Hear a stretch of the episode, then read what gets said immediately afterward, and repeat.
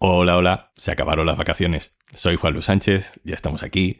Hoy comenzamos la tercera temporada de Un tema al día, con nuevos capítulos cada día, de lunes a viernes. Muchas gracias por escuchar nuestras recomendaciones durante el mes de agosto. Habéis desconectado, espero, pero no habéis desconectado de nosotros porque nos habéis escuchado muchísimo durante las vacaciones. Así que eso nos da ganas de, volver, eh, porque además han pasado muchas cosas, muchas cosas que contar. Empezamos.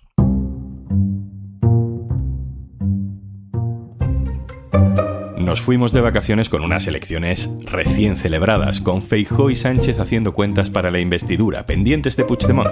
Volvemos y hay que ponerse al día. No tenemos nuevo gobierno, pero sí movimientos importantes. Soy Juan Luis Sánchez. Hoy en un tema al día. Claves de un agosto muy político.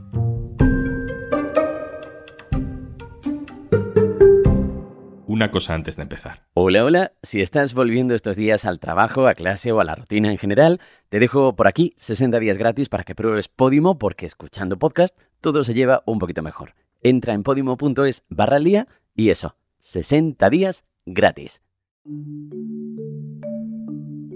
Volvemos de las vacaciones y siempre pasa igual. Estos primeros días de septiembre son a veces muy confusos porque parece que no ha pasado nada, parece que todo sigue igual, pero hay detalles de la actualidad política que se te han escapado y que luego resulta que son importantes. Eh, descubres en otoño que hay algo que te faltaba, una pieza que no te encajaba.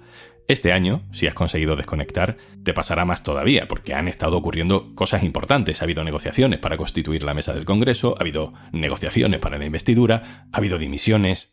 Vamos a dar un repaso rápido por si te has perdido. Acuérdate de que las elecciones nos dejaron un resultado muy decepcionante para la derecha. PP y Vox no tienen escaños suficientes para gobernar. Suman 171, 172 con coalición canaria, y necesitan 176, que es la mayoría absoluta.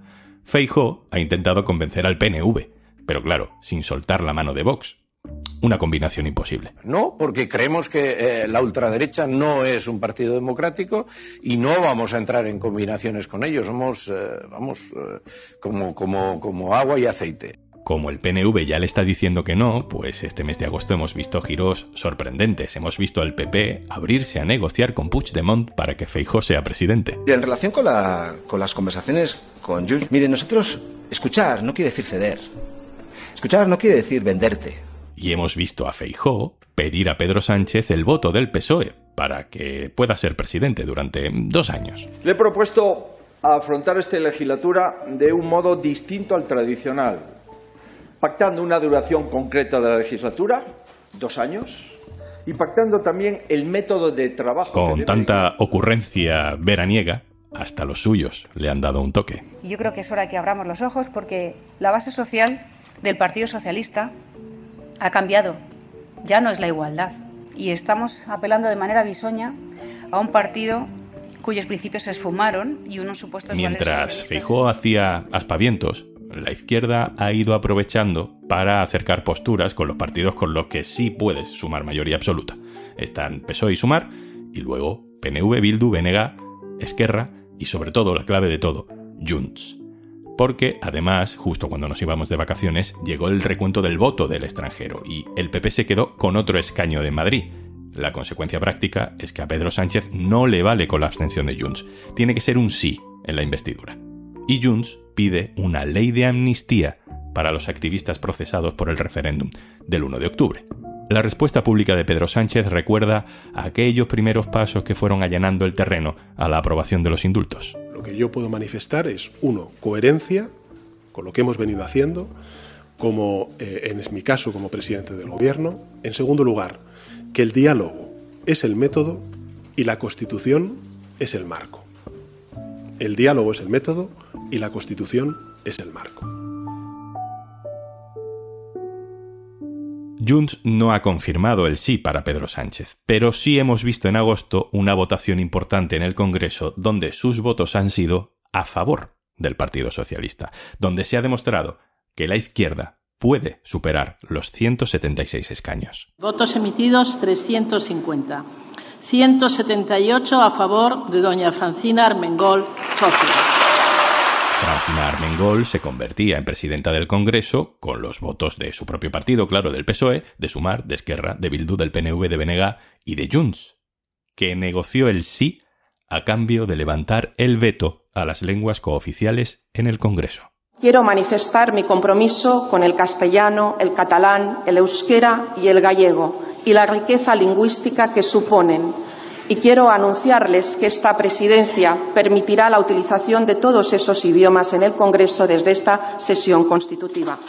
O sea que a partir de ahora en el hemiciclo se podrá hablar catalán o euskera. Sí, es que no se podía. A pesar de todo esto, el momento más determinante del verano era la designación del candidato a la investidura. El rey tenía que elegir quién lo intenta primero, Feijó o Sánchez. Y a pesar de las evidencias, Felipe VI ha tirado por la vía cómoda, que lo intente el de la lista más votada, aunque no tenga nada que hacer. Les he convocado para informarles de que Su Majestad el Rey, finalizadas las consultas con los representantes de las fuerzas políticas presentes en el Congreso y que han querido acudir a esta cita y, de acuerdo con lo previsto con nuestra Constitución, me ha comunicado su decisión de proponer al señor Alberto Núñez Feijó como candidato a la presidencia del Gobierno. Así que tendremos sesión de investidura para Feijó, sí, 26 y 27 de septiembre, esas son las fechas. Si no le sale bien, que no tiene pinta de salirle bien, le tocará entonces el turno a Pedro Sánchez, que tendrá otros dos meses para recabar apoyos e intentar una investidura el 26 y el 27 de noviembre. ¿Y si no lo consigue? Pues otra vez elecciones y campaña electoral en Navidades. Ignacio Escolar, director del diario.es. Hola. Hola, Juan. Pues ha sido un agosto movido, Ignacio. ¿Qué es para ti lo más, lo más relevante que ha pasado? Pues ha pasado que en la votación de la presidencia del Congreso y de la mesa del Congreso se demostró lo que ya decíamos hace un mes, que las matemáticas son tozudas y Alberto Núñez Feijóo, por mucho que se venda como el vencedor de las elecciones, no tiene en este Parlamento ninguna posibilidad, o prácticamente ninguna posibilidad, de ser investido presidente del Gobierno. Yo creo que la votación del Congreso ha sido muy relevante porque demuestra que existe una mayoría clara que puede respaldar la investidura de Pedro Sánchez y que lo que no existe es unos aliados con los que el PP pueda pactar para alcanzar 176 apoyos que necesitan una democracia parlamentaria. ¿Por qué el PP insiste tanto en una investidura de Feijó que sabe que no va a salir adelante? A mí me sorprendió mucho la decisión de Feijó de ir a la investidura y sobre todo de hacerlo con un mes de plazo. Tenía sentido la estrategia de ir a una investidura muy rápidamente porque así acortabas el tiempo de negociación y, ponías más sencilla la vía, que creo que es la única que puede tener Feijó, de una repetición electoral donde él pueda ganar las elecciones de manera más clara. Pero claro, lo que ha hecho es meterse en una negociación de un mes donde le van a sobrar muchísimos días. Eh, empezó eh, a pedir plazos la semana pasada y el mismo domingo ya constató él mismo que no tenía los votos necesarios para salir adelante. La única posibilidad, un pacto creo que imposible con Junts, creo que es imposible porque no solo hay que pactar con Junts, hay que pactar al mismo tiempo con Puigdemont y con Santiago Bascal. A falta de opciones reales para Feijóo, supongo que nos queda un mes de presiones del PP mm, dirigidas, supongo que sobre todo al PNV. ¿Tú, ¿Tú ves alguna opción por ahí? Yo veo imposible que el PNV se pueda mover, porque el PNV, su principal prioridad siempre ha sido el gobierno de Euskadi. Y el gobierno de Euskadi está hoy en riesgo, pero no porque pacte con el PP, sino por el crecimiento de H. Bildu, que puede ser la fuerza más votada en las siguientes autonómicas vascas que son el año que viene. En una situación así, unir el futuro del PNV con Feijóo y Vox es un suicidio, porque Vox es un partido extraparlamentario en el País Vasco, prácticamente irrelevante, y que genera un enorme rechazo en la inmensa mayoría de los vascos, con lo cual unirte políticamente con Vox es un suicidio para el PNV y por eso dudo que tal cosa vaya a ocurrir, aparte de porque lo han dicho los propios portavoces de ese partido, por pasiva, por activa y en género neutro. Lo han repetido todas las veces que se les ha preguntado. Ignacio, se ha llegado a hablar de tamallazo, es decir, que diputados del PSOE eh, hagan de tránsfugas y voten a favor de Feijó. No hay ninguna posibilidad de eso, ¿no? Quiero pensar que no. Es verdad que en la izquierda siempre existe ese miedo al tamallazo, porque no es la primera vez que pasa. De hecho, la última vez es muy reciente. Fue un trásuga lo que casi tumba la reforma, dos perdón, lo que casi tumba la reforma laboral de la anterior eh, legislatura. Y pasó también en Murcia y pasó también en el famoso tamallazo de la Comunidad de Madrid en el año 2003. Ese miedo existe, pero yo en esta situación, en este Parlamento, me cuesta mucho creer que el PP pueda encontrar, por mucho que se empeñe en ello, a cuatro tránsfugas en las filas de la izquierda o en las filas de los partidos catalanes y vascos. Lo veo extremadamente difícil. Y tampoco tiene muchos visos de realidad esto de que Sánchez acepte la oferta de una legislatura de dos años para Feijó, ¿no? Me parece un estrambote que Feijó proponga dos años a cada uno o dos años solamente. Eh, yo creo que es un poco la demostración de que Feijó lo que quiere es ser presidente a cualquier precio y que su principal motivación más que ser presidente es poder ser expresidente, que es donde de verdad se vive bien en política. Yo creo que no tiene ni pies ni cabeza y no sé quién asesora al líder del PP para que salga con estas propuestas.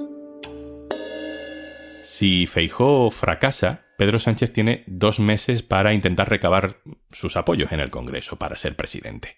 ¿Le va bien al, gobierno, a PSOE, a sumar este margen de tiempo? ¿Le convendría que todo se resolviera antes? Eh, ¿Cómo ves ese, ese calendario?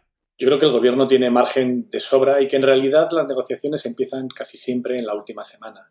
Antes están todos jugando al juego del gallina para ver quién pestañea primero. Creo además que las posiciones en las que están negociando tanto Junts como el PSOE, que son las dos partes más complejas de este acuerdo, son, son probablemente aceptables. Eh, no creo que ni Junts ni el PSOE vayan a proponer al otro algo que no pueda aceptar. Tiene pinta de que la palabra del otoño va a ser amnistía. El Junts pide una ley de amnistía, el PSOE se ha negado hasta ahora a, hacer una norma que evite la encarcelación de activistas y funcionarios que participaron en la organización del referéndum, pero ahora parece que hay posibilidades. Es el punto caliente de esta negociación. La amnistía es la clave y no solo la amnistía, sino también los términos en los que se redacte esa amnistía y cómo se llame finalmente a esa amnistía. Yo creo que es un paso aceptable, no solamente porque sea algo que entre dentro de la Constitución y que por tanto sea algo que se pueda aprobar en el Parlamento, sino también porque es deseable. En mi opinión, lo que ocurrió en Cataluña eh, alrededor del proceso eh, y en los años previos con los intentos de referéndum y todo ese curso independentista era un problema político y fue un error judicializar un problema político. No se puede solucionar un problema político por la vía judicial porque para hacerlo necesitas ilegalizar o condenar no solamente a los representantes de esos partidos, sino a todos sus votantes, y eso es imposible. Y por eso creo que una amnistía es una buena solución a este problema político.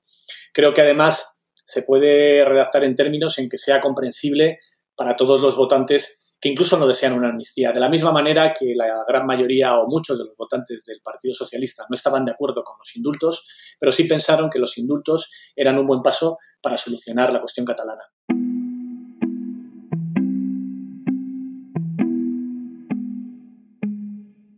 Ignacio, ¿y si nadie consigue los apoyos suficientes y se convocan elecciones anticipadas? ¿Somos capaces ahora de analizar a quién le podría beneficiar eso? ¿A quién le podrían beneficiar unas elecciones de nuevo? Yo creo que una repetición electoral eh, beneficiaría fundamentalmente a la derecha, porque el que quiere otra oportunidad es el que ha perdido la primera. La derecha tiene mucho que ganar y la izquierda tiene mucho que perder, por lo cual el principal beneficiado de una repetición electoral sería Alberto Núñez Fijó, que hoy está políticamente muerto. Creo que, por esa razón no va a ocurrir, eh, porque en anteriores repeticiones electorales, y estoy pensando sobre todo en la del 19, quienes provocaron la repetición, en aquella época fundamentalmente el PSOE, lo hicieron porque pensaban que con la nueva repetición les iría mejor, y no fue así. Y creo que ese aprendizaje la izquierda ya lo tiene. Veo complicado que vayamos a una repetición electoral. Creo que lo más probable es que haya un acuerdo. Ignacio Escolar, director del diario.es. Muchas gracias, un abrazo. Gracias a ti. Y antes de marcharnos...